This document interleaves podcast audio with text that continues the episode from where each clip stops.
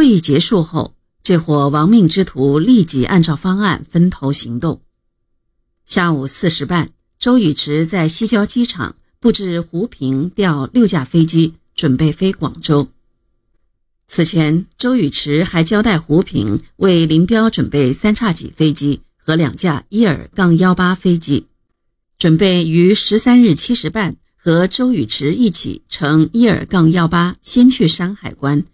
再改乘三叉戟二五六号专机飞往广州。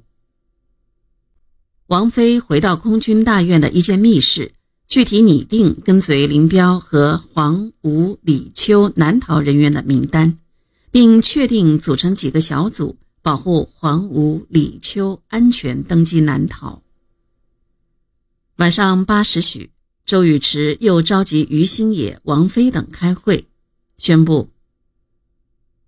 明天上午八时，首长从北戴河起飞，直飞广州沙堤机场。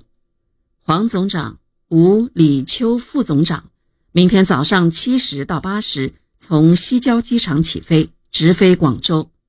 江腾蛟负责警卫，保证他们安全到达。他们具体确定，由王菲、于新野负责组织人员，保护林彪一伙南逃。随后，他们即分头准备，手忙脚乱地捆装着要带走的东西：大量党和国家的机密文件、胶卷、录音带和外笔。林立果带着刘佩峰登上林彪的二五六号专机，直飞北戴河。傍晚，飞机在北戴河降落。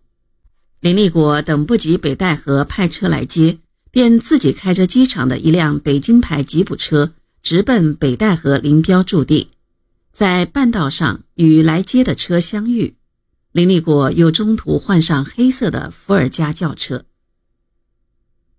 莲花石六十二号别墅，林彪、叶群忙着调兵遣将，但在表面上一切依旧十分平静。林彪、叶群在接到林立果马上要飞到北戴河的消息后，还耍了一个花招。宣布当天要为他们的女儿林立恒与他的恋爱对象张清玲举行订婚仪式。叶群指示秘书和工作人员说：“我们不请人吃饭，但要准备好烟、糖果、茶等，另外再准备两部电影招待大家。”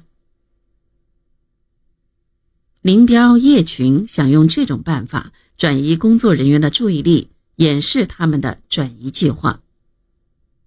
晚八时十分左右，林立果回到六十二号楼，林立恒的订婚仪式正在举行。